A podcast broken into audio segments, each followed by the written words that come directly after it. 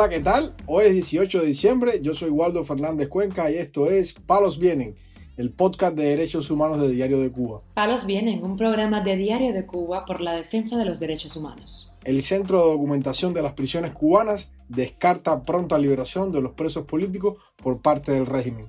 El activista y médico holguinero Ramón Zamora se vio obligado a tomar el camino del exilio la presa política Agniek Zamora sin atención médica en la prisión de Kilo 5 en Camagüey. El preso político Francisco Rangel Manzano es llevado a celda de castigo en la prisión de Canaleta en Matanzas. Lo más relevante del día relacionado con los derechos humanos en Palos Vientos.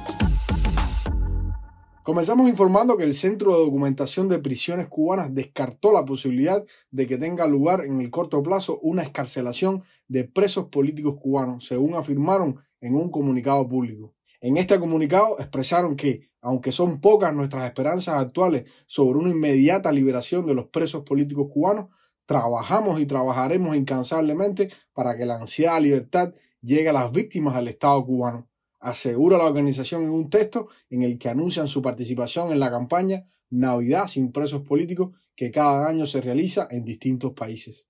El Centro de Documentación considera que esta iniciativa a nivel global sirve para visibilizar la situación de los presos políticos y para sensibilizar a la comunidad en relación con sus condiciones de vida, sus injustos encarcelamientos y la situación sobre el Estado de Derecho en el país que los encarcela.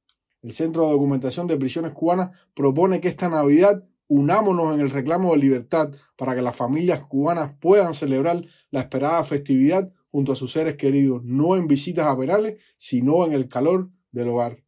En uno de los materiales de la campaña destaca que Cuba es el país de la región con más presos políticos luego de las protestas del 11 de julio de 2021, cuando se abrieron procesos judiciales contra los manifestantes, muchos de los cuales permanecen en prisión bajo condiciones atroces.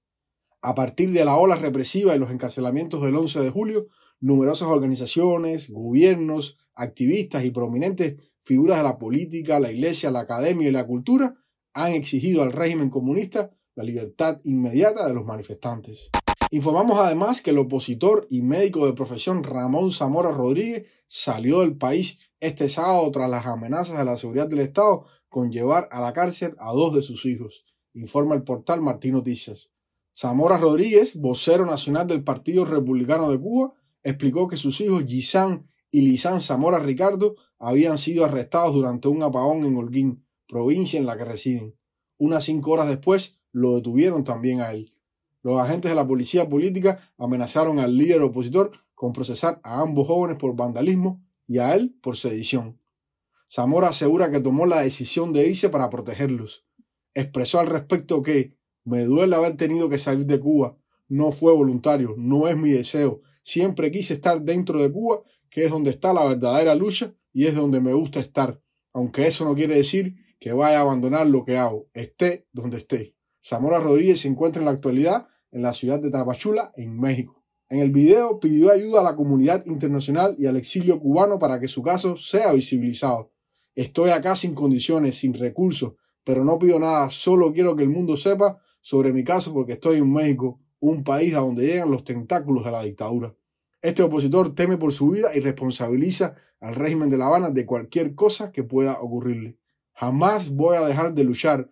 Voy a luchar por los derechos y las libertades de Cuba desde donde esté, pero quiero hacer un llamado a la comunidad internacional porque no sé lo que me pueda pasar aquí, comentó también. Graduado de la Facultad de Ciencias Médicas Mariana Grajales Coelho en Holguín, Zamora Rodríguez laboró en varios hospitales de su provincia, pero fue expulsado de su trabajo tras comenzar en el activismo y denunciar las violaciones de los derechos humanos en Cuba. Palos viene. También damos a conocer que la presa política Agniek Zamora presenta anemia en la prisión de Kilo 5 en Camagüey y no ha recibido ninguna atención médica. Denuncia Cubalex en sus redes sociales. González además necesita un ultrasonido para identificar la causa de los sangramientos que padece, pero en repetidas ocasiones le han negado este procedimiento en la prisión. Esta presa política fue detenida el 23 de marzo de este año por envolverse en la bandera cubana y publicar esas fotos en sus redes sociales. La activista secundaba en ese momento el performance La bandera es de todos, una iniciativa original del artista preso Luis Manuel Otero Alcántara, quien también se encuentra en la prisión de Guanajay, en Mayabeque. Hasta el momento, la Fiscalía no le ha realizado ninguna petición fiscal a Aniet González, ni mucho menos una fecha de juicio. González es una de las más de 100 presas políticas mujeres que existen en la actualidad en Cuba. Para finalizar, informamos que el preso político Francisco Rangel Manzano fue enviado este viernes a una celda de castigo en la prisión de Canaleta, en Matanza, informó su esposa Reyla Burnate Gómez en un video publicado en la red social X por el Observatorio Cubano de Derechos Humanos. Brunate Gómez dio detalles del porqué de este traslado. En el día de ayer, tras un intercambio de palabras con el capitán Ronald, producto de una cubeta vacía, quiso requisiársela. Tuvieron intercambios de palabras, le, le quitó la cubeta, lo esposó y lo llevó para, una seta, para la seta de castigo. Hoy por hoy tiene los brazos inflamados, las piernas inflamadas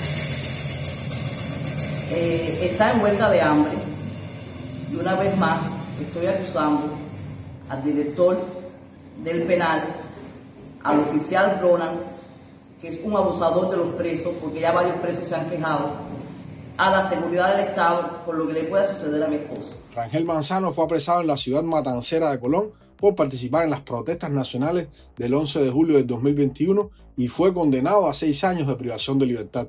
En su mismo expediente fueron condenados la ama de blanco Tania Echevarría y el activista Leilandis Puentes. El opositor tenía un proyecto de dar comida gratis a personas mayores en la ciudad de Colón, llamado Proyecto Tondique, pero al estar bajo un sistemático acoso de la seguridad del Estado, el activista tuvo que suspender tan loable iniciativa. Palos Vienen, un programa de Diario de Cuba por la defensa de los derechos humanos. Estas han sido las noticias de hoy en Palos Vienen, el podcast de derechos humanos de Diario de Cuba. Pueden escucharnos en DS Radio, Spotify, Google Podcast, Apple Podcast, Telegram y SoundCloud. Yo soy Waldo Fernández Cuenca, que tengan un buen inicio de semana y mañana regresamos con más noticias.